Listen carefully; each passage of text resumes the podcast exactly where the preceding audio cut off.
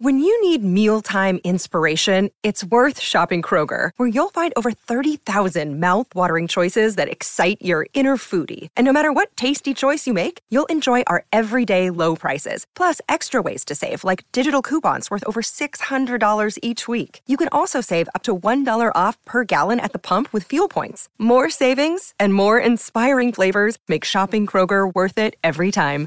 Kroger, fresh for everyone. Fuel restrictions apply.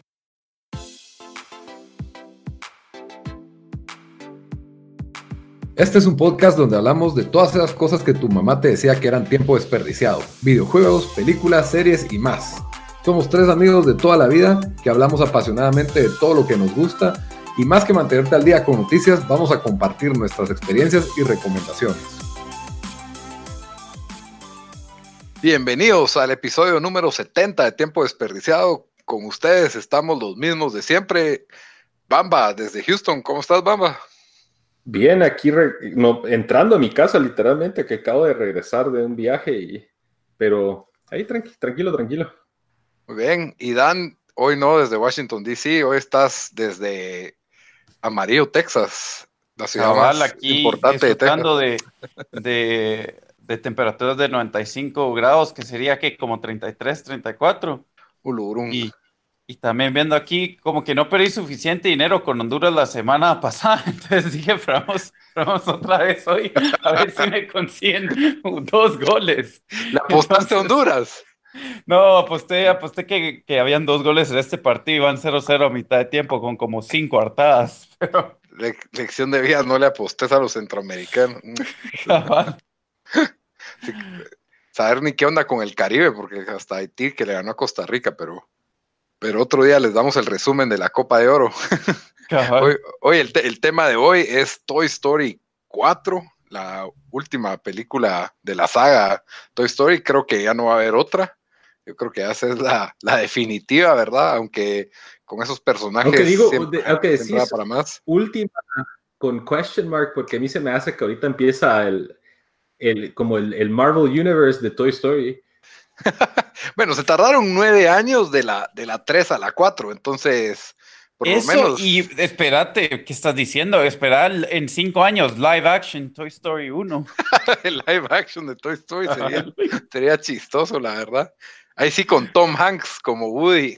todo, todo, computarizado. Solo sería un stuff Tom Hanks si lo hacen en 20 años. A ver, y Tim Allen es el otro, a like Lightyear, ¿verdad? Ah, sí. Sí, la verdad es de que Toy Story no 4, pues, eh, que es el tema de hoy, uno de los muchos temas de hoy, Toy Story 4 para empezar, de ahí vamos a hablar del capítulo, episodio 3 del Jardín de Bronce y el episodio 3 de Big Little Lies. Pero para empezar con Toy Story, que, que Dan no es, no es fanático, por así pues, decirlo. Pues decir eso, no, no es que no soy fanático, es que nunca he visto las películas, entonces no Pero sé qué puedo aportar. Ni de niño nunca viste la 1. Eh, pero la 1 salió cuando teníamos 13 años, ¿verdad? Por ahí. Sí, por ahí. Teníamos tal vez como 11, 12. 96 creo que salió 12 años. Entonces para mí era como que, ah, esa es película de niños, no la quiero ver. Y solo se me pasó, pero me recuerdo que, o sea, me decían que era buena, pero solo es de esas películas que no miras y no es porque no la quiero ver, solo no sé, no, nunca me ha llamado la atención verla. No es de esas como cuando te dicen, hey, tenés que ver esta película y ya te harta tanto que te digan eso que solo no la miras por, esa razón. Aquí no es así, solo de verdad no, no sé, no, nunca la he visto. Sí, estábamos un poco, un poquito pasados de la edad o cabal en el límite de la edad cuando se estrenó la primera en que pues digamos que a los, si a los 13 te volvés ya adolescente, la hemos haber visto a los 11, a los 12 años, creo yo, ¿verdad? Es lo mismo que nos pasó con Harry Potter, creo, por lo menos a mí, de que yo estaba un poco muy grande para Harry Potter y dije... Uh, pero Harry Potter salió 99. Por eso. No, pero el libro. sí, pero la primera fue 2000... ¿Hace 2004 o 2003? No. Ah, ya estábamos más grandes. Todavía la de Toy Story, yo tenía 11. Entonces yo sí la vi cuando la vi en VHS. Harry Potter, la primera salió en el 2001. 2001, ahí ya estábamos en, Por eso, pero digamos, uno pensaría que Toy Story es más como para niños de 6 y Harry Potter para niños como de 12. O sea, digo como que el, el rango es, es similar, ¿me entendés? Como que está unos 3, 4 años demasiado grande para esas películas, pero sé que Toy Story es buena. Pues, Estrenada en 1995, entonces 11 años. Uh, tenía 11. Sí, entonces no sé cómo nunca la... Yo la vi en el... Me acuerdo que la fui a ver al cine de las Américas y tal vez es como que es una película de, como vos decís, Dan, de como de muñecos bonitos y tal vez el apil digamos que los niños que crecimos con caricaturas de los ochentas era más como de acción, como ¿Vos querías ver G.I. sí, y, aquí ya estábamos sabiendo eso. Yo la vi en el cine de las Américas, todavía me recuerdo bien, creo que con tus primos fui. Y creo que una de las razones que, que me llamó la atención era que que cuando ves esas gráficas, porque estábamos, no era, no era tan común la, la, película larga, especialmente de, Disney, de, Pixar, ¿verdad? Hecha totalmente a computadora, porque ya... Esa fue la primera, ¿no? Esa fue la primera, sí, sí cabal. Y, y, creo que cuando la vi, yo dije, algún día los videojuegos van a ser así, pues, o sea, eso es lo que yo me imaginaba, como que eh, yo creía que el Nintendo 64 se iba a ver como Toy Story, pues esa era mi, como que mi noción, ¿verdad? Ya el Ultra 64, creo yo, si es que ya se hablaba de eso, pero no. Y después miras el, el, remake de Secret of Mana saliendo 8 bit en 2019. Cabal. ni vendiendo, está, está vendiéndose. remake. Pero, pero para mí, a mí me gustó la película cuando la vi y creo que fue porque yo sí a escondidas casi que jugué con muñecos hasta los como 14 años, ¿verdad? O sea que me da vergüenza admitirlo. no admitas eso en el podcast. Andabas puro Carmen, it puts the lotion on. yo jugaba, yo tomaba el té con mis yo y, mis peluches. Así el, el primer año de la U jugaba con mi Superman. Cabal. Cabal. Bueno, y vamos los colecciona hoy, así que no sé qué estás diciendo. No los, pero no los saco de la caja, muchacha. Peor, eso es peor. De la caja. Pobres muñecos, ni, pobres muñecos cuando apagas la luz y te vas del cuarto, bien en depresión. Eso, va a ser Toy Story 5, la historia de todos los, los, los, muñecos que se tratan de suicidar porque nunca los sacan de la en, El, el universo de Toy Story, los coleccionistas son los malos porque no los juegan y solo los tienen encerrados en casa. Así que Bamba es, Bamba es un poco, es un tirano de los, de los muñecos. Pero, pero bueno, vimos la 1 de niños, a mí me gustó. La 2 yo nunca le di la oportunidad hasta, hasta mucho después, porque así para mí las secuelas de Disney y estas películas que solo salían en VHS, aunque estas sí salió en el cine, siempre eran como que muy inferiores, entonces nunca, nunca me llamaron la atención. No sé si vos te pasó lo mismo con la 2, Bamba, o, o si vos sí fuiste seguidor de toda la saga, viste todas. Yo, yo la verdad las paré viendo porque también, recordate, eh, bueno, la 1, Ivana, mi hermana tenía, ¿qué? 6. Y la 2 cuando salió en el 99 tenía ella 9. Entonces las alquilábamos y pues ni modo, ¿ah? estar en la casa las miraba. Ajá. a todos, sí, pues. Ajá, pero la 2 me recuerdo yo que fue inferior a la 1. Fíjate que yo le he preguntado a gente más fanática y sí les gusta bastante la 2. A mí también me acuerdo que no mucho me gustó, la sentí como más exagerada, le agregaron nuevos personajes, sí, es del 99, como vos decís. Y mm, la verdad es de que pues le agregan el personaje de la vaquera, el caballito, tiro al blanco, le dicen en español, no sé cómo se llama, Bulsa, y se llamar en tiro al blanco, me gusta ese nombre, me da risa. Sí, Jesse eh, y, Cabal, creo que el malo era un coleccionista y también el malo de Boss Lightyear que sale. La voz de ese coleccionista la hacía que es Newman en Seinfeld. Sí, pues, esto se parecía, creo yo. Y casi que pues una década más tarde sale Toy Story 3, que yo la verdad la vi porque todo el mundo no se callaba de que tenía que ver Toy Story 3 y que Toy Story 3 te va a hacer llorar, que no sé qué. Y le di la oportunidad ya en la casa en DVD, me imagino yo, la alquilada o algo por el estilo, y la verdad me encantó. O sea, gracias a Toy Story 3, es que paré viendo Toy Story 2, pero, pero Toy Story 3 para mí fue, fue una muy buena película. la historia de que Andy ya no juega con los muñecos es, bastante melancólica y como tiene un final súper emotivo y, realmente a mí me impresionó. encima de mejoraron las gráficas, el twist del oso malo, todo eso me pareció increíble. No sé, no sé a vos, Bamba. sí, a mí me gustó, me gustó bastante. Creo que evolucionaron ahí la historia. Sí, como que me puse así como que ah, así medio triste en partes, pero fue buena y, y como vos decís, o sea, eh, los, los, los, personajes se miraban mejores, o sea, la, la calidad de, de, la animación fue mejor y como que sí, la, fue para mí mejor que la 2 y tal vez que la 1. Para mí la también. Uno, la 1 llevo ratos de que no la he visto, pero sí me gustó más que la 2. Pues obviamente las gráficas se ven inferiores, pero la 1, sí, la 1 tiene, tiene sus elementos de originalidad, ¿verdad? Y, y la 3 me gustó, pues hasta, o sea, no solo cómo te convencieron de, de, de que estos la tragedia de estos muñecos, ¿verdad? la trágica vida de los, de los juguetes, ¿verdad? Como que Lo que cae a los juguetes, dices, como en la ajá. estos muñecos de plástico y la verdad no tenía ninguna expectativa ahorita para la nueva película 4, ¿verdad? No sé si vos ya tenías subías las expectativas, o sea, yo, yo ni en cuenta, o sea, yo ni no, no, le había puesto mucha atención que salía este año ni quiénes eran los nuevos personajes, o sea, los nuevos actores de voz o quién está involucrado. Y la verdad iba con casi que sin expectativas y fue más que todo también que Sara la quería ir a ver entonces dije, bueno, vamos, vamos a hacer la tarea y, y sí, no, no, no tenía nada de expectativa, la verdad. Sí, igual yo, mi novia es fanática de la, de la saga y, y, yo para mí era de ver a dos por uno, ¿verdad? No estaba, a pesar de que había tenido un buen sabor de boca de la 3, voy a la 4 con cero expectativas, la verdad, esperando que fuera una forma más de sacarme el dinero de parte de Disney, ¿verdad? Y, y, realmente me pareció increíble. O sea, para mí es una, es, es, una de las mejores películas en lo que, en lo que va el año.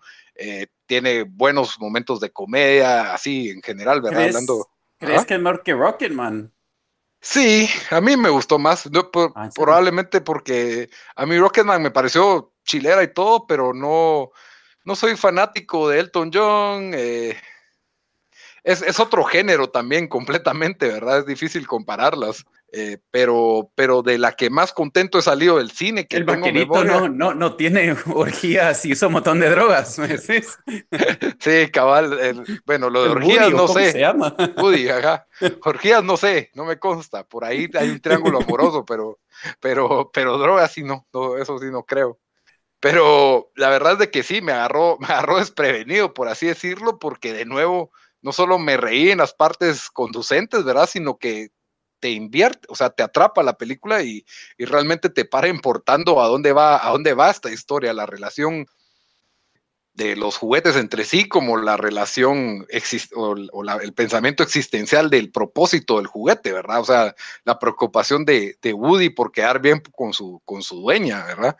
Y pues de ahí tiene momentos donde, después de haber visto la 3, donde pues básicamente casi que se mueren los muñecos, ¿verdad? O sea, uh -huh. donde crees que la muerte es tangible en este universo hasta cierto punto, eh, sí, sí sentí por lo menos cierto suspenso y obviamente pues es bastante emotiva hasta el final y yo le doy un sólido 9 a esta película, ¿verdad? Me, porque, o sea, en, en, de acuerdo a la expectativa, ¿verdad? No te voy a decir que esta película merece el Oscar o algo por el estilo, pero de una película así ya para niños, para mí llena, toca todas las notas correctas, pues. Yo sentí que esta, que la 4 también como que a pesar de que es una película animada y el enfoque es más para niños, creo que fue tal vez un poco más seria, como vos decís, o sea, y, y, y sé que es algo medio absurdo, pero la, es toda la crisis existencial del pobre Woody y de ahí eh, no nos vamos a meter a, a, spoilers ahorita, pero lo que le pasa a los otros personajes creo que fue tal vez el trato más maduro que le han dado a Toy Story en, de los cuatro de, de, de, de la serie. Y, y, para mí también, eh, definitivamente una de mis películas favoritas del año. Y, y, en real, o sea, más que todo por el cómo salí del cine, o sea, salí satisfecho y feliz y sintiéndome bien. Y pues tantas veces que vamos al cine y, y salís como que, bueno, acabo de desperdiciar dos horas y 12 dólares. En este caso sí, para nada, o sea, me la pasé re bien. Me gustó mucho también muchos de los nuevos actores que, que fueron parte de, de, de, de, la película 4, que es, eh, por ejemplo, el personaje que hace Keanu Reeves, que fue bien ah, chistoso, buenísimo, Duke Kaboom. Ajá, Duke Kaboom, buenísimo, o sea, mate de risa. Los dos personajes que hace Jordan Peele y, y, y Keegan Michael Key. No, ah, eh, uno hace cada uno, ajá, que es ah, un, conejo de peluche y un como un pato, de peluche que a la gran la escena, eso se roban el show en, por partes, o sea, creo que fue es un buen comic relief.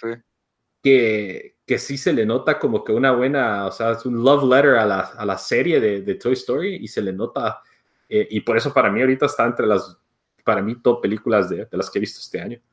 ¿Qué calificación le darías? También sólido 9 y vayan a verla antes de, ese sí, vayan a verla, se la van a pasar bien, ahí sí no, yo no los llevaría por un mal rumbo después de, de tener tantas malas experiencias en el cine. Tendrías que, ser un hater para que... sí, tenés que sí ser alguien... Si odias esta película, sí creo que tenés que, que, pensar tus decisiones en la vida. Sí, o sea, yo entiendo que a alguien no le llame para nada la atención el tema y como que sí, pero no, no te puedo, yo siento que es muy difícil no, no, no sentir nada viéndola se siente como una tacita de chocolate caliente en, medio de una tarde fría. Un tecito con miel. Pues, la película tiene 98% en Rotten Tomatoes, así que sí recibió bastante, bastante buena crítica. Sí, y es, es, de fácil aceptación y ya entrando en, en, spoilers, creo que pues la historia te, te atrapa de, de, de, dos maneras. Hay un con los nuevos personajes y con los, con los viejos, ¿verdad? O sea, creo que de los viejos es Woody más que todo y que le dan una nueva dimensión al papel de Boo, creo que se llama, la pastorcita. Es eh, Bo. le dicen Bo, Beep, pero le dicen Bo. Ah, Bo, ah, bueno, eh, a ella le dan una nueva dimensión que ella no había salido en la 3, si no estoy mal, ella se había perdido y creo que nos, da una explicación de, de, cómo fue ese día, ¿verdad? Un, como prequel shot que, que nos dan al principio. Y de ahí también. Voy a decir algo de. Ah, no, dale, dale, Lito, perdona. Dale, dale, y de ahí voy a agregar algo que quería decir de ese personaje. bueno, le agregan una nueva dimensión a ese personaje. De ahí, pues, obviamente, el nuevo personaje que es como el motor de la trama es Forky, que realmente es, es chistoso, ¿verdad? Su, es, es, es, como que interesante que la niña construye un juguete hecho de un desechable, un cubierto desechable, y su mente es yo soy basura y lo tienen que convencer de que no, sos un juguete, ¿verdad? Que se me hizo algo bastante interesante para, para plantearse en el universo Toy Story y la, y la villana, por así decirlo, me pareció re bien hecha. O sea, ese muñeco, mi mamá tiene una muñeca muy parecida, es, es un muñeco, es una muñeca reliquia básicamente de los años 50, ¿verdad? Cal como dicen ahí y, sus motivaciones son realmente válidas, ¿verdad? O sea, es un juguete frustrado porque tenía un defecto de fábrica y nunca jugaron con él. Entonces, me, gustó mucho que no era un villano, por más de que esto es caricaturesco, no era un villano sin, sin motivaciones o solo con ganas de matarlos a todos o de conquistar o ser el rey del, de la juguetería, una cosa así, ¿verdad? O sea, muy, muy bien construidas las motivaciones y incluso sus secuaces me dieron bastante risa. De, la animación que utilizaron y son, son bien creepy esos. Ajá, son todos creepy esos muñecos, ¿verdad? ¿Sabes qué me gustó de, sí, del personaje de Bo? Yo, sé que mucha gente se queja de que, ah, que, que por ejemplo le quieren dar el brillo a, a, los personajes femeninos y todo eso y creo que nosotros no nos hemos quejado de eso, pero a mí sí me gustó cómo, porque sí nos dan un personaje fuerte femenino, pero me gustó cómo fue cómo lo presentaron y cómo lo desarrollaron en la película. Eh, exacto. Es una como que sobreviviente, pues, o sea, se vuelve un como juguete perdido y toda, toda badass, así como que survivalist, se me hizo tipo como que ahí se, se, ponía como que un tape en el brazo que se quebraba y era toda como que... manejaba, manejaba el carrito y el pobre Woody, que es como que se supone que es todo el héroe, ahí sí como que se ve que él es así, él está en un nivel menos avanzado que ella, porque ella sí ha visto la realidad, por así decirlo, y me gustó bastante ese, ese giro. él, es juguete de casa y ella es juguete perdida, por así decirlo, que es la categoría que le dan, ¿verdad? Y, se siente, como vos decís, no es como que, ah, necesitamos un, un personaje femenino a la fuerza, eh, no se sintió como, la Capitana Marvel, que se siente como que, ah, sí. Ah, a mí sí me gustó la Capitana Marvel. Pero, pero ya en el conjunto de Avengers lo sentí un poco forzado de que ella la más fuerte. No es que, no es que sea chafa, pero sentí que, bueno, la Capitana Marvel tiene todos los poderes y es... Como que sobrecompensada ahí para... Sí, creo en ese sentido te razón. Ajá, como que esta fue, fue bien lograda, su historia trágica de separación y hasta como que de, romance perdido en que Woody tuvo que decidir entre serle leal a Andy y, o irse con ella en, en el principio de la historia. Y, y, Woody pues siempre era como que fiel a su deber, ¿verdad? Que, que me pareció un rasgo interesante porque realmente así es como empieza la primera Toy Story, ¿verdad? Él está celoso de no ser el juguete preferido de, de su dueño, de Andy, y pues claro que madura él, ya, digamos que en esta ya es un veterano, ya él acepta que él no va a ser el favorito porque ya ni siquiera, pues se nota que le afecta todavía, pero no, no va a ser un berrinche por eso, pero sí le preocupa a su dueño, a tal punto que decide cuidar a Forky día y noche, con tal de que, de que no se le pierda, ¿verdad? Que es, que es algo muy normal en niños de, no sé cuántos años tendrá la nueva niña, cuatro años, no sé. Bonnie, como que acaba de empezar el colegio, el kinder, entonces imagino cinco. Sí, por ahí, ¿verdad? Cuatro o cinco años. Entonces, él, él, hace esta tarea. Sí quedaron muy de lado personajes favoritos para mí, como el, el dinosaurio, a mí me encantaba, el, el cara de papa, el eh, Slinky. O sea, hay varios personajes que quedaron un poco de lado, pero tuvieron que abrir espacio a, los nuevos, que pues la verdad ninguno, ninguno sobró. Keanu Reeves y los dos peluches estuvieron, estuvieron en punto, ¿verdad? Sí, sí, y creo que fue como que un mal necesario porque creo que hubiera sido fácil para ellos decir, bueno, le tenemos que dar brío a todos los personajes, pero creo que se hubiera perdido lo que trataron de hacer con la historia y de cómo, y de cómo lo terminaron. Entonces creo que fue al final de cuentas una buena decisión. Eh, y como os decís, le dieron brío a otros personajes y, y, y Bo Peep, que básicamente en esta película es un personaje nuevo, pues, porque tiene una personalidad nueva. Entonces a mí no me molestó tanto, pero incluso, pero por ejemplo, Buzz Lightyear pasó como que a rol secundario, pues, o sea, y él es uno de los principales. Y, fue eh, chistoso, o sea, lo poco que sale Buzz que entra como segundo plano, fue, fue bueno, pues, no fue como, esto se siente como desperdicio. Pues. Lo de la voz interna me, me daba tanta risa. sí, fue, sí, cabal, o sea, Buzz y su voz interna, el, y él es el que para uniendo a los peluches con, con la, la búsqueda, ¿verdad? Principal de, de todo y cabal, o sea, cada muñeco bien utilizado, cada muñeco su, su trama, la de Bow, su, su trama Woody, su, trama la villana, Forky, todos, ¿verdad? O sea, tienen su, su pequeña trama bien armada y, en conjunto para siendo como una orquesta, siento yo, ¿verdad? Entonces es una, es una historia bien escrita, pues. Que, que sí, Forky, a, la, a mí sí, no sé por qué, es, es, uno de esos personajes que solo escucharlo y verlo daba risa. a mí me, a mí me, yo sentía que era como en la U, cuando vos querías aceptar a cualquier persona en nuestro grupo, llegaba un personaje nuevo y nadie lo quería, y vos eras Woody siempre tratándolo de que, sacarlo de la basura y que se viniera con nosotros. Vos, que yo siempre... Esa fue la analogía que hice cuando miraba. yo siempre, no sé, tío yo tal vez sí soy el Woody del grupo. el, Woody, ese Forky se quería ir solo a la basura y vos te ibas a sacar.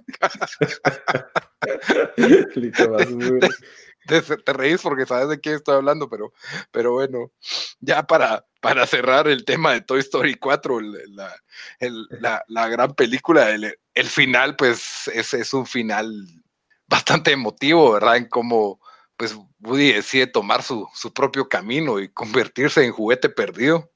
Un poco trágico, lo siento yo por dentro, porque quiere decir que a Bonnie se le pierde Woody, pero, pero ya era su momento, pues él ya había cumplido, ya, era como que su retiro, siento yo, ¿verdad? A, mí, a mí sí me gustó cómo lo terminaron, creo que fue una manera bien interesante terminar. Lo pudieron haber dado el final que Bo y los otros juguetes perdidos se van con ellos y tienen dueña, pero eso hubiera sido como que lo que todo el mundo esperaba. Entonces me gustó que haya completado su arco Woody y, creo que da lugar a que, como dije al principio, van a ampliar el universo. Quizás no hay una nueva Toy Story, pero va a haber una película de Woody o una película de Buzz Lightyear o algo así se me hace que van a hacer hicieron un mini, mini episodio en el canal de Disney que para Halloween que tuve la oportunidad de ver y estaba bastante bueno. Salen los G.I.O.s que salen en el arenero, son personajes principales en ese y, y sale, salen más ese como puerco espín. Ah, ya. Es, que realmente es, todo shakespeareano. Sí, y él, él rompe la cuarta pared un montón en ese episodio, es bastante chistoso, creí que iba a aparecer más aquí. ¿Sabes quién hace la voz de ese G.I. Joe? ¿Quién? Carl Weathers. Ay, Carl se llama Action Carl, algo así. Action Carl. Y un, un, un, toque interesante, ¿vos te recuerdas la escena que están adentro de la máquina de pinball? Ajá. Y sale un bobblehead como de beisbolista de los eh, Oakland A's. Sí, sí, sí, ajá. La voz la hace Ricky Henderson, que era jugador de los A's también de, de los 80s, 90s. Eh, pues, me gustó bastante. El easter egg ahí. Pero sí, definitivamente podrías hacer un, un, episodio, por lo menos, de, de Boom Kaboom, como se llama, el Keanu Reeves. Duke Kaboom. Duke Kaboom, la verdad, buenísima. ¿La voz de quién hace Ricky Henderson?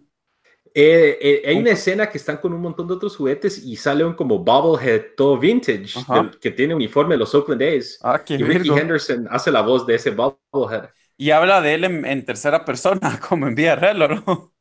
Es solo un como, solo tiene como una línea. Y yo dije ah. que Virgo, el, el Bobblehead. Y de cuando vi en internet, el easter era que Ricky Henderson es el que hace la voz, que solo es una línea, pero me llegó bastante.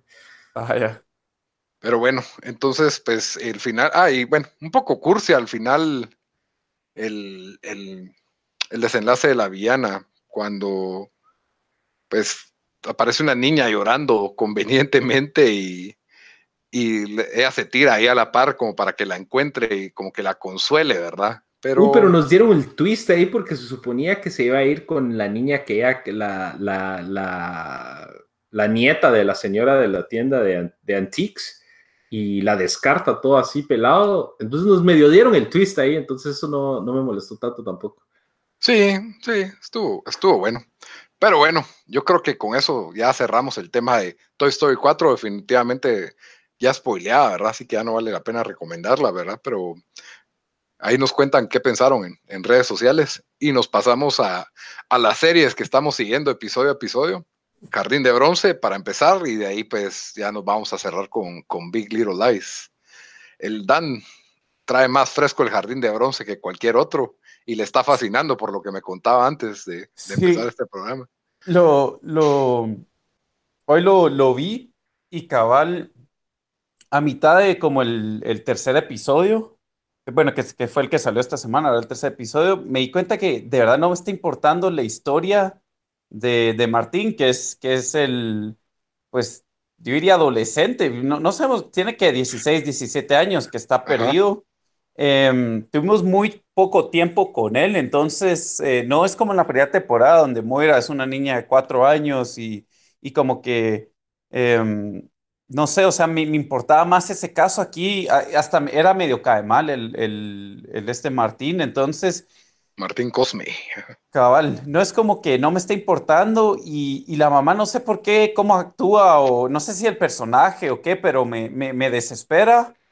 Entonces, eh, aquí viendo Honduras meter gol así, por más no va a perder este, este, no va a perder dinero con un golazo esta semana. Sí, fue un golazo.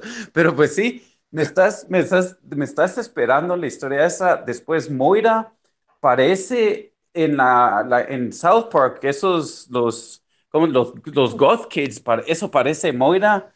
O sea, no desespera también. Entonces, las otras, o sea, las, em, las, si la historia principal, que es la desaparición de este, de este, de este chavo, no me importa, las otras historias me tienen que medio jalar y siento que solo eso no tiene, no, no está teniendo el, show para mí, que usé la comparación en el, en el chat cuando estábamos hablando de que Big Little Lies, la primera temporada, la verdad yo sentí que el misterio del asesinato para mí no, no era tan gran misterio porque pues ya menos sabíamos quién se había muerto, uno, dos, eh, el otro misterio grande que era el, Ajá, que era lo de, lo de, lo de quién era el papá de, de, de Siggy. Bueno, eso era medio, eh, quién lo mató era la otra cosa, ¿verdad? ¿Quién, quién había eh, matado? sí, pero, pero fíjate que la verdad no, no me, o sea, de verdad no me importó tanto eso porque las otras historias que estaban pasando en ese mundo eran suficientes para mantener mi, eh, o sea, la, intriga suficiente, ¿verdad? Y aquí so, creo que no está pasando eso. Y, o sea, ya los flashbacks que nos, ya menos sabemos de que, pues, si bien obviamente el papá de Moira era, pues era asesino, así que no, no era el mejor papá, pero tampoco la trataba tan mal de lo que miramos. solo recordame algo, vos te, vos te más fresca la primera y yo siento que la eh, tengo como que lagunas de la primera temporada porque la vi cuando salió. O sea, Fabián no es el papá de Moira, que sí. Ella, se estuvo 10 años con este tipo en la, en, la finca esa de la Doradita, en el Jardín de Bronce, básicamente, ¿verdad? Sí. Ahí, ahí se crió y era un lugar, pero ella no es el producto de, sí, Es el producto de incesto, sí. Ah, es el producto de incesto y mm, que era lo otro que, pues obviamente la, visitaban y lo otro raro ahí es, em, bueno, no, sí, eso, el incesto era, ¿verdad? No, sí me acordaba del incesto, pero era algo más lo que te iba a preguntar. Ajá, ¿qué era lo otro? No, pero había algo de, ella no tenía un como hermanito o un como hermanastro también, con que creo que paran matando en la temporada 1, o, no, o estoy No, no, no, no, te estás equivocando el show ahí. No tenía un hermanastro, tenía, ah, no, no, sí, lo que estás confundiendo es de que en el, el policía, que era el investigador que como ayudó a secuestrar a ella, tenía un hijo adolescente, que, bueno, no adolescente, pero de 20 años ya, que, sí, pues, sí, que pues. sí muere, pero no eran relacionados. Sí, pues era era el que creo que él dispara, le dispara a alguien, encuentran la bala y por eso descubren el rastro, me acuerdo. Ajá, cabal, eso era. Algo por el estilo. Sí, pues, pero en teoría, pues Moira, que Casilda se debería llamar, porque se llamó 10 años Casilda, la pobre, encima de. Pero bueno, sí, se supone que de alguna manera es como un personaje autista, lo veo yo, ¿verdad? O sea, sí tiene, no sé si por trauma o por nacimiento, de plano trauma, porque era una niña normal. ¿Sabías a qué también me recordaba? En, True Detective, temporada 1, cuando, ah, no sé si es Mar, no, creo que es Rusty, o el, Rust el que va a, pues Marty, no, no me recuerdo quién de los dos va, y entrevista a la niña que habían, que habían rescatado, que obviamente pasó por traumas horribles, y está en un estado como carotán, eh, ah, sí, eh, catatónico, creo que se dice. Catatónico, sí y aún así siento que hablaba más que Moira en, esos dos minutos que le entrevistaron. Entonces, yo entiendo, o sea, entiendo qué es lo que quieren hacer, o sea, me, me imagino que, es, que no sé si solo tal vez actúa, actúa mal o, el personaje, este, pues esto es lo que quieren que haga, pero creo que ya después de ver lo mismo por tres episodios, no, bueno, tres episodios, más los, porque yo vi los últimos dos episodios, o sea, yo el show lo, lo, lo tengo fresco, entonces ya es como cinco episodios de ver lo mismo considerando los dos del, del, de la temporada pasada, siento que, es, que, que, ya solo, sí, no sé, no, no, como digo, desespera, ¿verdad? No, no, no funciona bien eso en, en la tele. Entonces, hoy está diciendo, ah, no sé si quiero seguir con este, con este show porque no hay, no hay nada que me está trayendo. Eh, entonces, no sé, vos, vos, vos qué pensás. Sí, yo siento que este fue uno de los episodios más flojos y en una temporada de ocho episodios se me hace me, cae mal que haya un episodio desperdiciado, pues, ¿me entendés? O sea, no hubo, no hubo mayor avance, nos dieron una secuencia de acción medio floja de Fabián corriendo entre los trones, huyendo de los chinos y, y no, sí, Eso ya fue demasiado, o sea, ah, nada que ver de repente y, y no, creo que la historia de las barras bravas está como que, está medio, está un poco forzado. No sé, y obviamente me imagino que las barras bravas, pues algunos integrantes o pues deben estar involucrados en, con algunas organizaciones de crimen, pero no sé, no, como digo, pues, solo, solo... Eso me pareció un aspecto como de la, de la realidad argentina y que, que le da un, nuevo ángulo, pero como te digo, siento que la historia no termina de avanzar para ningún lado, especialmente en este episodio. No nos dieron un nuevo rastro, una nueva pista. Eh, Fabián jugando a ser el detective, metiéndose en el restaurante ese chino-japonés, que no sabemos si es chino o japonés el, el tipo, ¿verdad? El, dueño, se está, digamos que ves que él tiene como que esta, no sé, como que le, que le pica por investigar, ¿verdad? Como que ya se le volvió obsesión el caso de Martín. Y como, como vos decís, Martín no nos debe de importar de la misma manera en que, en que nos importaba Moira cuando se perdió en, en la primera temporada.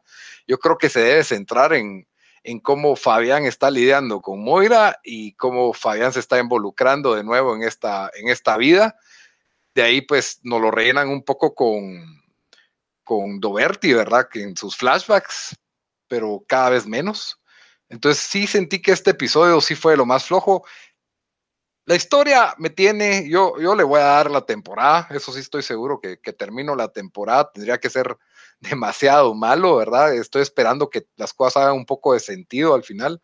Me gusta el personaje de Blanco, la, la policía, con, que es la como amante de, Me gusta ¿Todavía es amante? O yo no sé si todavía son amantes o eso fue en la primera temporada. En la primera tuvieron rollo y aquí sí vemos que él se queda a dormir. Incluso ella ah, en este episodio le dice, te vas a quedar a dormir y él como que, ah, no, no puedo porque no sé qué. Y ella no le hace, no le hace dramas ni nada, muy, muy sencilla. Ella no comprende su, su situación, ¿verdad?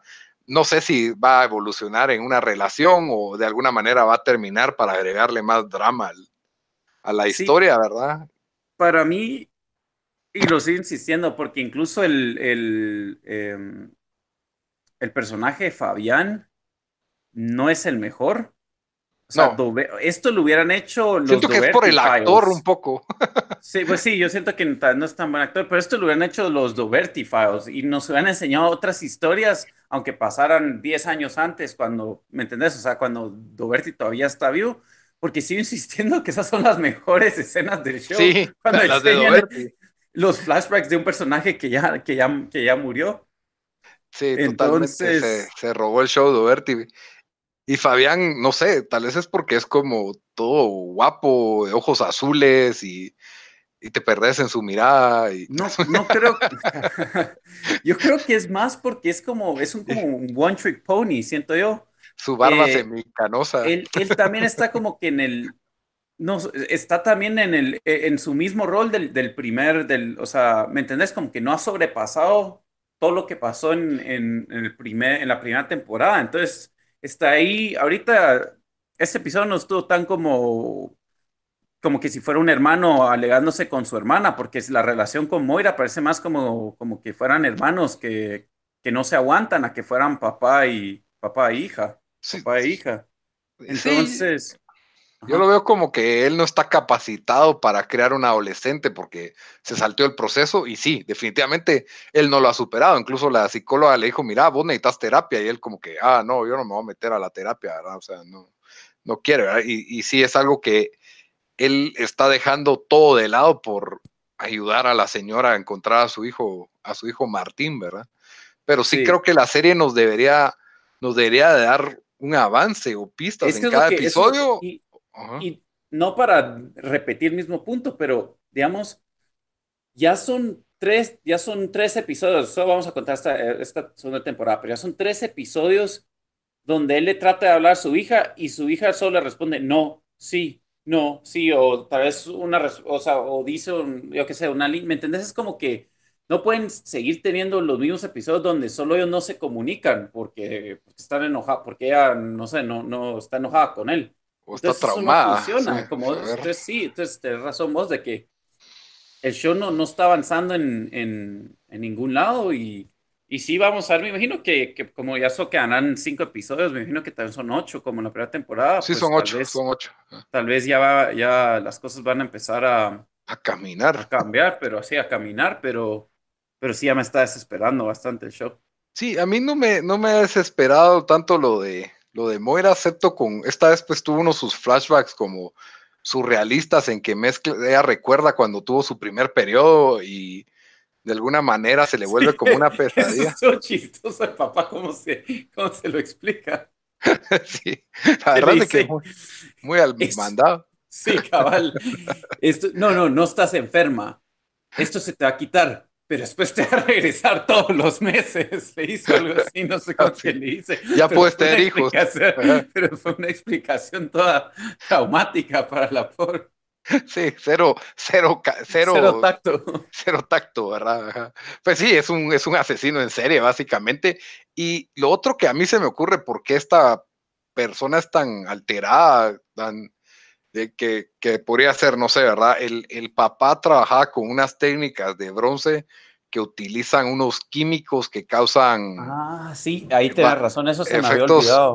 Ajá, efectos bien hasta venenosos y destructivos para el cerebro. Eso dicen en, en, la primera temporada que nadie ya... Eh, que ya nadie utiliza ese material. Ajá, por, o, utilízase porque cabal, porque causaba eso.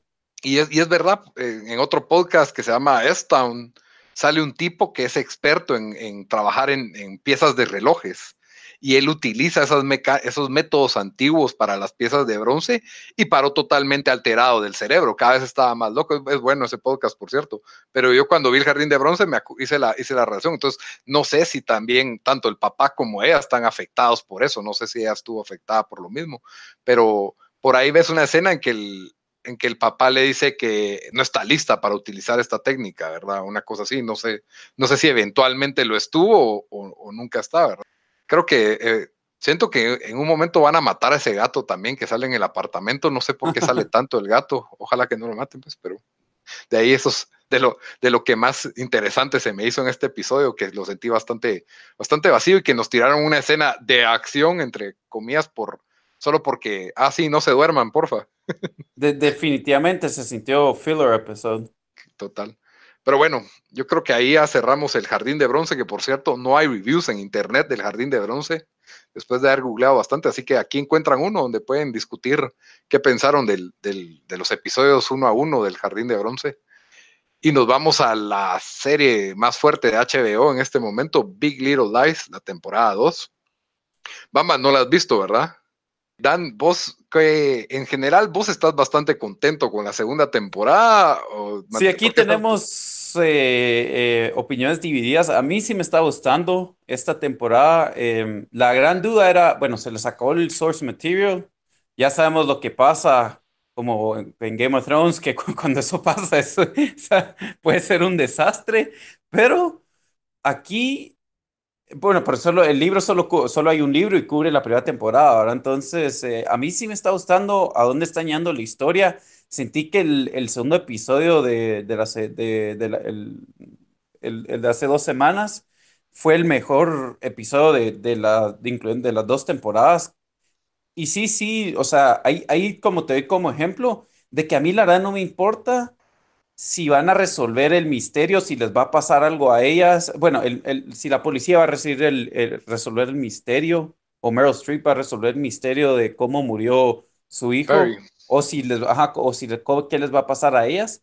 Pero solo me está gustando de que eh, el, personaje de, Adam Scott descubrió que le estaban, pues, que su esposa era infiel, ¿verdad? Con el, con el, eh, con el theater director eh, me está gustando la historia de. ¿Ya se enteró con quién fue? Sí, eso fue el. Ya, ya. fue, Esto fue el episodio pasado, ¿verdad? El 2. Ajá. Ok, sí. Eh, me está gustando, o sea, lo es. Eh, es Zoe, ¿verdad? Sí, Zoe es la, la, la, la, de Lenny Kravitz, ¿no? No, Bonnie. O Bonnie. Bonnie, ah, Bonnie. Bonnie, Zoe Kravitz es la actriz. ah, so, sí, ¿verdad? Ajá, me, o sea, siento siento que ahí también, o sea, están haciendo, este episodio por fin como que ya sobrepasó un poco la depresión en que estaba trabada, eh, me está usando esa línea, también el que se fue a la cárcel, que lo más seguro apertó el dinero y las propiedades que tienen, em, el drama que está pasando. Pero ya salió, salió. Sí, ya no salió, pero están, eh, salió con, por pagar un bail. Sí, pero todavía se tiene que ir a, a, pues a juzgado y todo. La cosa es de que a mí sí me están gustando las historias que le están metiendo. O sea, creo que este mundo que han creado es bueno y, siento que eh, particularmente en este episodio por fin logramos ver a Meryl Streep shine en este, mm, eh, esta temporada, porque antes de esto creo que solo había pues tenido sus líneas aquí y ahí, pero, pero aquí sí la vimos bastante ya. Sí, le dan, le dan poco tiempo a pesar de que es una actriz de tanto peso, ¿verdad? Probablemente porque está compartiendo cast con tantas otras, ¿verdad? Pero sí, para, para que salga Meryl Streep en la televisión, sí siento que es poco tiempo el que le han dado de, pantalla. Sí, eso sí, pero, pero, pero ya está, este episodio le dieron más. Pero la cosa es de que a mí sí, a mí sí me está gustando y sé que a vos sí, sí, no, no, no, ando encantado, por así decirlo. Eh, es un poco como Deadwood ya en la temporada 3 o incluso partes de la 2 en que el mundo solo sigue su rumbo y de alguna manera, pues como los personajes sí estaban bien hechos desde la primera temporada, pues su, están lidiando con las consecuencias y que, deja de sus acciones de la, de la primera temporada, pero sí siento que le hace falta como un motor central que para mí, a diferencia de vos, pues en la temporada 1, para mí el motor central era el, el misterio de, de, quién es el asesino y a quién mataron, ¿verdad? Que si bien se para resolviendo, pues uno tiene una deducción bastante acertada ya antes del, del último episodio, pero solo son siete, ¿verdad? Sí. Sí fue relevante hasta el final ese tema, por, por, por, la forma en que todos están hablando y te lo revelan oficialmente hasta el último episodio. Y todas estas subtramas pues eran bastante buenas. Aquí siento que solo hay subplots y el, el, el, plot principal en teoría es Meryl Streep descubriendo la verdad, pero siento que ese plot no, ha, no está avanzando con, con la velocidad que yo, que yo quisiera o el suspenso o la, la, intriga. Aparte el personaje de Meryl Streep a mí no me termina de cuadrar, no... Lo veo como que soy la villana, jejeje. Pues yo no lo miro tan así, o sea, yo lo miro más Mira, con una mamá que tenía una visión de su hijo como el, el hijo perfecto. Sí, pues. Y se, y, uh -huh.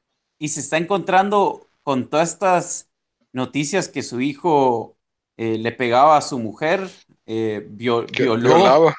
violaba, o sea, violó a otra mujer que, que por eso es que ya tiene un, eh, un, un, nieto que no, que no conocía, pero aún así no quiere, o sea, no quieres no quiere dejar de pensar que su hijo era perfecto. Incluso nos dan esa línea de, de que le, cuando le dice a, a Dios, ¿cómo se llama la actriz? La, la que es la, la, mamá de Siggy. No la actriz, la personaje. Jane, Jane. Jane. Cuando le dice a Jane, es, es, o sea, fue horroroso, pero hasta cierto punto dio, sí, dio risa. Segura.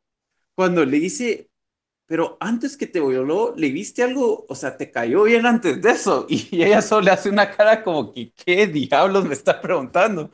Para mí ese intercambio fue tan perfecto que te enseñen que, o sea, el personaje que ya está, o sea, el personaje de ella es, o sea, una que está, que no está completamente ahí, ¿me entendés? Para que, para que le, le, le comprueben que su hijo hizo todas estas cosas, pero ella, ella quiere seguir creyendo que no, que no puede ser, o sea... Uh -huh.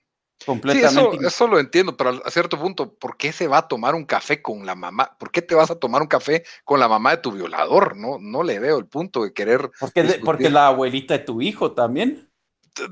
No, no la quiero en mi vida, señora, no sé. No, sí, pero no, yo entiendo, peor, pues, pero. Después de la conversación que, no sé cuál conversación pasó primero, pero hay una que es como que casual, en donde Ajá. ella le dice pero ¿estás segura que fue él? ¿O estás, eh, no, sí. no, será que, que, él era como intenso y te confundiste y que no sé qué? Sí. Entonces, ya después ella como que le trata de sugarcoat su, su, su acercamiento a Jane en, en, la conversación del café, pero digo yo, Jane, ¿qué estás haciendo? Anda, seguí con tu vida ya, no, no sé, no, no pues me mira, gustan a veces pues estas Si reuniones. lo miras de, del punto de vista de Jane, o sea, ya a su hijo le dijeron quién es su papá en el colegio. O sea, no fue algo que ella, ella nunca se lo quería compartir, ¿verdad? Entonces ya como que that cat, cat is out of the bag, ¿verdad? Ya, ya salió sí. la verdad. Y aquí tenés esta, o sea, abuelita que por lo más tuvo un hijo que fue un monstruo. O sea, no, pues no, no, no significa que los papás eran así y por lo que ella ha visto y lo que le contó la, la mamá de, bueno, la, la, la, el personaje de Nicole Kidman que le, que le dice, no, o sea, ella ha sido re buena abuela, cómo me ayuda con mis hijos. Entonces, sí. también puedes ver cómo ella dice, bueno, o sea, le voy a dar el tiempo para tomarme un café, ¿verdad? Para, para ver qué, qué, qué quiere. O, y, y sí, y mira, o sea, si es realista que ella le dice, mira, por lo más que las circunstancias fueron así, o sea, yo quisiera ser parte del, de la vida del...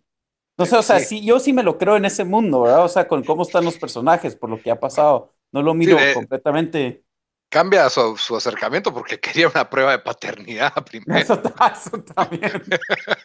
que, que, es algo válido hasta cierto punto, porque ella todavía no, no puede creer todo esto, pues toda, todo lo que, que sucedió alrededor del, de, que provocó la, la muerte de su hijo, pues que es normal que una madre tenga esa visión tan perfecta. Simplemente creo que me dieron de haber pintado con una luz más, más bonita el personaje de Meryl Streep y cómo se va volviendo un antagonista, sino que sentí que de principio a fin fue el antagonista cuando, por ejemplo, es como pesada con Madeleine innecesariamente, eh, hace esos gritos raros en la mesa. no sé, como que se le ve la mirada juzgadora y acusatoria desde el principio, ¿verdad? Lo cual, no, como te digo, no es que odie el personaje, simplemente no, no estoy encantado y me hacen falta también esas escenas en la 1 a mí me encantaban cuando los otros personajes, ni personajes son pues los extras básicamente, opinaban de, los ah, personajes centrales. Eso sí se ha perdido, que era buenísimo, que te dan los, los tidbits de que, ah, esa señora es una loca. O el hijo este, no, sí, sí. De agregaban, para mí enriquecían bastante y le daban momentos de ligereza. Esta, estas temporadas como más sombria, mucho más dark, no tiene tantos momentos así como de... Pero sí, a mí el... Eh, y no nos están dando estos momentos, pero tener razón, un mini momento que nos dieron es la conversación que tuvieron el, el, nuevo maestro, el, negrito, y el, y el, y el, el, eh, director del colegio. O sea, esa ah, conversación después que Renata les, saca la madre. Porque le está enseñando global warming a los niños, ¿verdad? Y entonces Amabela sufre un desmayo por eso. cacho exagerado, pero bueno. O cuando llega al hospital y dice, quiero que, lleven a mi, a mi hija Stanford, al hospital de Stanford. Y el doctor le dice, ¿por qué? Si solo fue un anxiety attack, porque es Stanford. Como que esta porquería, ¿no? No sé a qué hija. Bueno, ya, ya le dimos de alta de todas formas, ¿verdad? Pero sí, esa mamá exagera de una vez, pero, Pero sí, lo que, sí, no, lo que te digo es de que esas interacciones con extras o esas líneas, o sea, de razón, no, no las hemos visto tanto. Y sí, y son buenas, pues, las, las veces que nos las dan siempre, siempre son bastante chistosas. Sí, y de Ed, pues todavía es un poco enigmático. Lo que, y me, me encanta eso, de que Ed ha detestado que a él lo miren como el típico hombre sensible, porque realmente es como una persona, eh, es uno de los personajes más centrados y maduros del, de todos estos, más estables emocionalmente hablando, ¿verdad? Y, se nota que, pues, una, en su confrontación con Nathan en la temporada 1, básicamente le dice, mira, solo porque yo soy el sensible no quiere decir que un día te pueda, no te pueda romper la cara, ¿verdad? Y, y, me da risa que todos están esperando, no, él te va a perdonar, él te va a perdonar.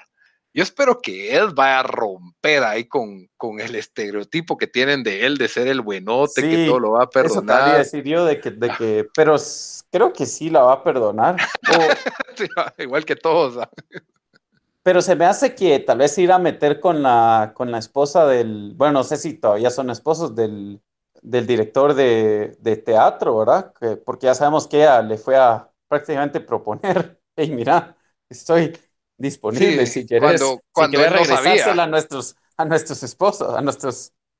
Sí, vimos esa escena cuando él todavía no sabía de la infidelidad y de ahí lo vimos tener una conversación bien agradable con Bonnie, en que Bonnie está riéndose ahí toda medio coqueta, ¿verdad? Y obviamente está, como yo cal dije, está matando dos pájaros de un tiro, porque se está cagando en Nathan y se está cagando en Madeline al mismo tiempo, y Cabal lo dice, ¿verdad? lo dice, sí. güey. Sí, eso, eso, es como que el, digamos que para mí la trama más interesante en este momento es Eddie Madeline. Esa es la que, la que más me interesa de, todas, aunque la que más peso debería tener o va a tener es la de Meryl Streep averiguando, averiguando la verdad de esto. Y, y, pues no sé si va a tener, si se va a conectar también de por qué, no sé, porque ya fue con la policía y la policía básicamente le dice que, que ahí pues no cuadraban las historias, pues, y, y ya descubrió Meryl Streep que también Renata estaba, después ya la confrontó a ella también, ya la, ya la amarró al, a las Monterey Five, y creo que el, el, la trama, pues me parece realista también, ¿verdad? Pero la menos interesante es la de Jane y su nuevo chavo. O sea. Ah, sí, ese sí ya, ya, como, como dije el chat, ojalá él lo agenten de unas gracias también, porque si no siento que le agrega nada nada al show yo no sé, a lo mejor va a ser el, por ahí se me ocurrió que era el hermano perdido de Perry. Eso, eso también. el que creíamos que estaba muerto. Cabal, el hermano perdido o un hijo perdido de Perry cuando tenía 20 años o algo así. Se me haría bien revenge. Sí. Así, ah, ahí ya. Sería algo así. Yo creo, se me ocurre que tal vez él va a ser un violador o algo por el estilo, pero de momento por ahí estoy pensando que para mí sería demasiado por favor, ojalá no hagan eso, porque es como que... Yo lo diría como, como, que ella no, no ha superado y sigue buscando subconscientemente el mismo, el mismo tipo de hombre o algo así. pues esa sería la explicación que le encontraría a un nivel subconsciente, ¿verdad? Pero si no, no sé qué es la trama. ¿Será que, ah, la trama es de que él es protector y va a hacerse feliz y la va a salvar en algún momento en la historia? Necesitamos un hombre fuerte y salvador. No sé, no sé cuál va a ser. Eso o, pues, pues ver, o sea, seguimos viendo cómo ella pues sobre, está tratando de sobrepasar lo que le pasó, porque Calvino es que le trata de dar un beso y ya casi que salta. Sí, lo cual es, es normal, ¿verdad? Una, una persona que sobrevivió. E incluso a finales de la primera temporada dice que ya ya está empezando a ver a, otros hombres más atractivos y, como que había salido con el, con el de la cafetería. Ese, no sé qué pasó. Lo borraron. Lo, sacaron del. Ya ni existe ese café porque ya ni van a tomar ahí café. Sí, y de repente ya no es contadora, ahora trabaja en un acuario, no sé, ¿qué están haciendo con el personaje de ella? No, no entiendo exactamente, pero digamos que ahí va. Pero bueno, no sé si querías hablar algo más de este episodio que tal vez se nos esté pasando. El, no, el, discurso de Madeleine que iba como que tirándose ah, en el colegio. sí, el, discurso en el colegio. Esa línea sí estuvo buena cuando le dice Renata a Ed, le dice eh, como que anda a ver si tu esposa está bien o no sé qué. Y él y eso le dijo, bueno, si querés agarramos café, we can talk about it. sí. cabal, cabal. Sí, él sigue siendo el, mejor personaje. Pues para mí ha sido de los mejores personajes, especialmente esta temporada. Creo que hay menos, también hay menos protagonismo de parte de los niños en esta temporada. Sí, definitivamente. o solo Siggy es el que sí, sí sale bastante.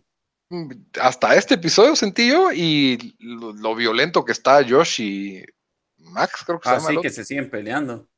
Eh, fue el episodio pasado donde ella lo tiró al piso, ¿verdad? Sí, que le dice, no vas a ser como tu papá. Sí, yo creo que, y lo otro es, yo no sé, bueno, también Celeste que no ha superado a Perry, eh, ya me cansó un poco, pero bueno, era su esposo, ¿verdad? Y tenía una relación tóxica con él. Es la última escena del show, básicamente, que hace, se masturba viendo la foto de él. Eso es lo que, ah, sí. lo que percibí. De ahí, yo había pensado, que había un encuentro sexual que no vimos en la noche que ya se tomó el ambiente. Yo creo que no, creo que solo era un flashback de Perry, ¿no?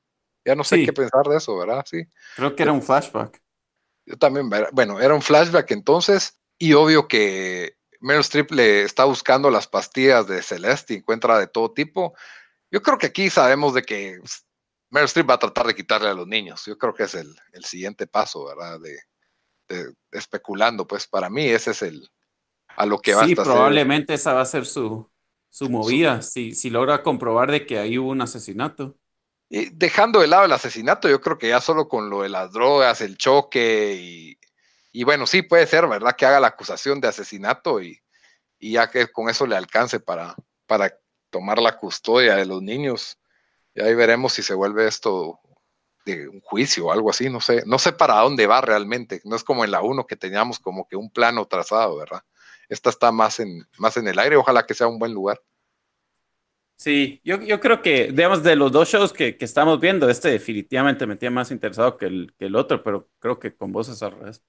Está parejo, la verdad. El, el otro, le miro más potencial ya al otro, pero este tiene mejor producción, mejores actores y, y los miro parejo. O sea, no estoy enamorado de ninguna de las, de las dos temporadas pero me llama mucho la atención a dónde puede ir el, jardín de bronce, ¿verdad? Tengo más curiosidad de ese que de, que de este. Sí, pero bueno. vamos a ver, pero... Entonces nos vamos a las recomendaciones de la semana, como siempre, les vamos a dar algo que ver o algo que jugar. Hace ratos que no hablamos de videojuegos, la verdad. Pues ustedes hablaron de Itri, yo, yo me salté ese episodio, pero... Sí. Pero, entonces, no sé, Dan, ¿querés comenzar vos con tu recomendación de la semana? Sí, yo, yo comienzo, yo me voy a hacer trampa con esto, pero ya recomendamos, ya recomendé el show, pero ahora voy a recomendar la película y diciendo que también deberían de ver el show, pero hicimos el review de, de Deadwood, la película, eh, que a mí me pareció sólida y yo dije que creo que si es una película standalone que alguien pudiera ver sin, sin haber visto el show antes, obviamente si, si, miras la, si miras la serie, o sea, va a ser mucho mejor. Pero, pero sí es algo de que vale la pena ver y si hay gente que vio Deadwood y, pues no han visto, no saben que existe la película, acaba de salir en Latinoamérica, salió este, este pasado viernes, la semana pasada. Y, en Estados Unidos se lo premió hace tres semanas, así que es, que es nueva y definitivamente la deberían de, ver. Sí, está en el app de HBO para todos los... Ya hicimos nuestro review por, por si la miran y quieren después oír qué, qué pensamos, que nos gustó, pero discutir un poco más a profundo la película. Hijo. Y Bamba, ¿qué, qué nos recomendás para esta semana? ¿Ya regresaste, Bamba? Ya, ya regresé que otra vez me tocó estar en el exilio, que no, por estar viajando, no pude ver Big Little Lies. ¿Cómo te fue con, cómo te fue con organizar tus tarjetas de Magic? Ya, ya las puse en, nuevos sleeves, ya están listos para el fin de semana que voy a ir al Magic Fest. Esa fue la realidad porque tomé break de, de grabar, no fue porque no vi Big Little Lies. no se te escapó un juguete, eso está. un juguete, no te un, un Woody escapista experto que sepa. Sabes que los amigos de Sara, algunos han hecho que cuando hemos tenido fiestas aquí en la casa, en sus borracheras, suben aquí y me mueven juguetes. y te das cuenta, ¿va? A huevos que sí, yo sé dónde está todo. Hulk Hogan no está donde, donde tiene que estar. Y, le, escribiste tu nombre en la patita, Hulk Hogan, por lo menos, o alguno de tus. No, porque no lo saqué de la caja, compadre. Ahí pierden valor. Pierde valor, Lito, ¿qué te pasa, man? El valor es el que tenés en el corazón cuando lo jugás, man. Has visto vos has visto demasiado Toy Story. pues bueno, ¿qué nos vas a recomendar esta semana? Yo les voy a recomendar eh, una película que se llama Mid-90s. Eh, es la eh, primer, el debut como director de Jonah Hill, que pues lo han visto en Superbad, en Moneyball, en Wolf of Wall Street, en un montón de películas. Y básicamente eh, se trata de un, pues, adolescente en el área de Los Ángeles de los años 90 y que tiene pues problemas familiares y se encuentra con unos chavos que son como que eh, patinadores y básicamente eh, él, cómo se desarrolla él en ese mundo y la dinámica entre sus amigos y la familia y demás, es, es una película super 90s, o sea, mucho detalle a, a, la ropa, a, a, las diferentes cosas de la era eh, la música también, el soundtrack está increíble, que música de The Pixies, The Misfits, Farside, eh, un montón de diferentes raperos. Eh, la verdad, una película muy bien hecha, un poquito de estilo sobre sustancia, pero de igual manera la recomiendo bastante y creo que es un buen inicio de, Jonah Hill como director de cine. Muy bien. Yo voy a recomendar una serie, miniserie, que lo mejor que ha salido este año pues son miniseries, en mi opinión. La verdad es de que si no existiera Chernobyl, tal vez esta sería candidata a ser la mejor miniserie del año. Me pareció muy buena. Es de Netflix y se llama Buen Deicíos. Eh, relata un caso de la vida real ocurrido en 1989 en Central Park. Eh, creo que se llama, se conoció mucho como The Harlem Five. Eso es la historia sobre cinco, cinco adolescentes acusados de asesinato y tal vez el tema está un poco desgastado y trillado en, Estados Unidos, pero digamos que la perspectiva o el acercamiento bastante realista que tiene la película, pues es mejor que ver un documental, ¿verdad? O sea, te da casi que la misma información y en lugar de ser un documental, pues te lo dramatiza. No sé qué tan apegado esté a la historia real, la verdad a mí no me importa, pues. Esas son cosas que a mí no, no me importan tanto, pero creo que, creo que sí está bastante apegado, especialmente en que cada personaje tuvo la oportunidad de conocer a, la persona que representan en la, en la vida real, las, las verdaderas historias. Y son cuatro episodios, cada episodio dura como una hora, hora veinte por ahí. Y básicamente ves lo que sucede desde el momento del crimen, el juicio, y la vida post juicio que, llegan a tener estos adolescentes, ¿verdad?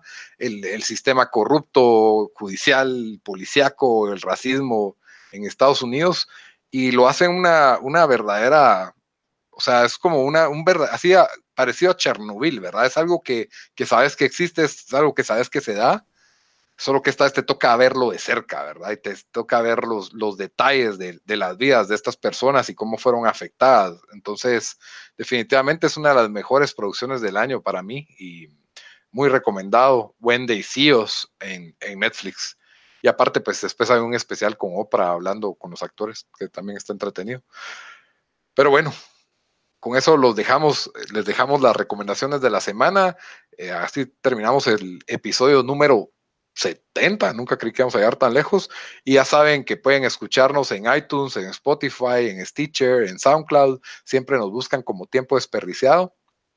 También pueden comentar lo que piensan de este episodio, de Toy Story o de las series que estamos viendo en, en nuestras redes sociales, en Facebook, o en Instagram o en Twitter. En todas nos encuentran como tiempo desperdiciado, excepto en Twitter que estamos como T desperdiciado. Hasta la próxima. Hasta la próxima, Bamba.